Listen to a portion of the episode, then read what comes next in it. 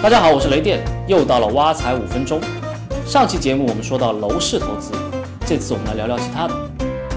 二零一七年我的投资逻辑是股市优先，现金及黄金其次，债市、商品相对来说机会会比较少。虽然经历了一次变相加息，但这个投资逻辑依然没有太大的变化。股市方面，今年倾向于估值修复性的行情，那些经营状况改善但是估值比较低的股票，尤其是符合政策和改革方向的个股，潜力会更大。但仍然比较贵的中小板、创业板的风险会更高。现在不同于上一次的牛市，杠杆没有那么高，水分也没有那么多。跌下来之后，投资者的情绪也会显得更加谨慎一些。所以，如果你期望的是一个全面的牛市，那今年可能看不到了。另外，有很多朋友都在问外汇的事情。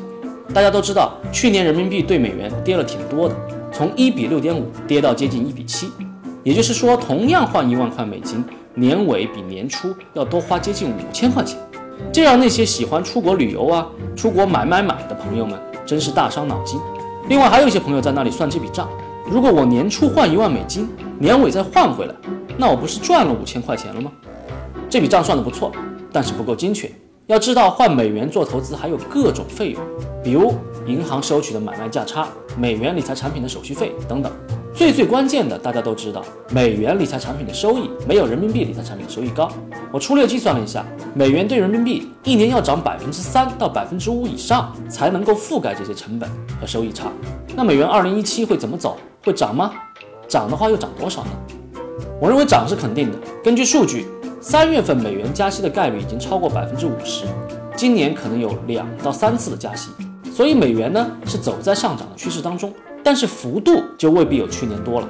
去年市场上那么热闹，也就涨了百分之七，今年国内也有可能加息，两边此消彼长，美元的升幅大概率在百分之七以内。除此之外，美元的行情呢也是阶段性的，不是一直涨天天涨。年初到现在，美元对人民币其实跌了接近百分之二。我认为现在美元处于阶段性比较便宜的位置。如果你有海外购物或者是旅游的需求，不妨现在去换一些美元，或者赶紧刷你的外币信用卡。但如果你要做美元的纯投资，未来还要转成人民币的话，那就算了。好了，以上就是我们这期节目的主要内容。接下来我们再来回答一些投资者的问题。现在买港股好还是美股好？事实上，港股在历史上和美股的相关性比较高。近年来和 A 股的联动呢，也在不断的加强，所以如果你投资港股，其实会受到美股和 A 股两方面的影响。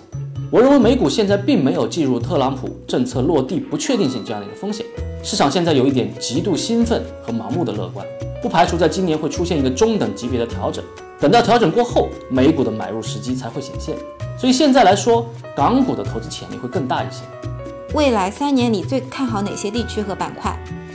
估值的因素、资金南下的因素、货币的因素，以及内地经济企稳，令国际投资者信心恢复，这都是港股上涨的原因。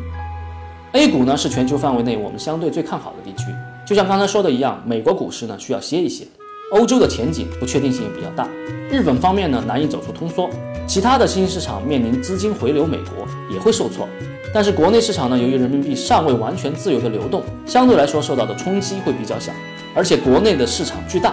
有内生性的支撑。板块方面，我们更加倾向于国企改革、消费、养老、环保以及高端制造。